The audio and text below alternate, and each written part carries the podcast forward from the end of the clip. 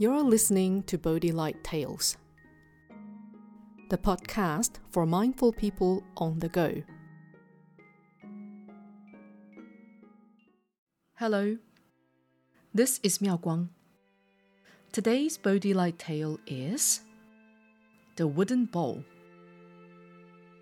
Once upon a time, there lived an old man who was confined to bed by sickness. His youngest son, Andrew, took daily care of him. He would deliver his meals to his bedside every day. Being old and fragile, the old man's hands would always shake uncontrollably. At meal times, his bowl would often slip from his hands. Thus, breaking his bowl had become the daily ritual of meal times. Eventually, Andrew became most impatient and angry with his father for always breaking bowls whenever he ate. Every time he would complain to his father, You always break your bowl. Can you please be more careful? I don't make money for you to break bowls. Feeling immensely frustrated, Andrew thought, I can't let this keep happening. I must do something about this. Being a carpenter, Andrew was very good at woodwork. And so he came up with the idea of making a wooden bowl for his father. With this wooden bowl, it will never break, even if father drops it. No doubt it will save me time and money. Andrew said proudly to himself. From then on, he began to serve his father's meals using only the wooden bowl.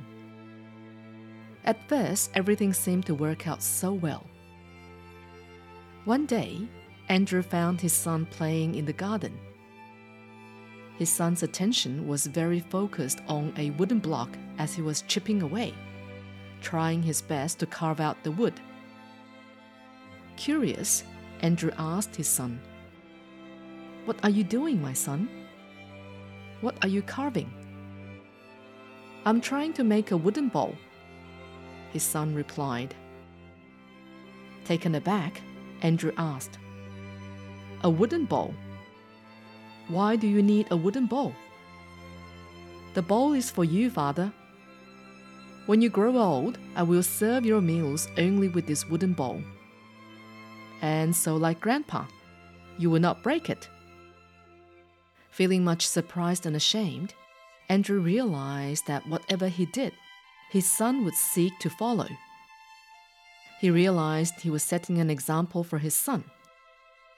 If he treated his own father as he did, then his son would certainly treat him in the same way in the future. This story highlights the following scenario. In any hospital, the children's ward is often busy with parents visiting their children. This is in contrast to the ward for the elderly, which is much quieter with very few visitors. The children of elderly people do not visit them as much or bring them food when they do visit. However, when their children do come, they would surely bring a voice recorder. Upon the last breath, their children would often demand of them their share of the inheritance due from their parents. Sadly, the voice recorder is only used as proof of such inheritance. In today's society, the following question has become a growing concern Why have we become so cold? There is a poem that describes this distress. I can still recall the time when I raised my son. And now my own son is raising my grandson. I can accept it if my own son lets me suffer in hunger. However, I do not wish for my grandson to treat my son that way. This poem expresses the unconditional love that parents have for their children. Parents are ready to work tirelessly for their children and are willing to take on any burden and suffering so that their children are in comfort and at ease. It is a great wish for every child to always remember that it is a blessing to have their parents around. Take the time to recall all the good times as a family we had as children. What were the lessons our parents taught us? What did we learn from them?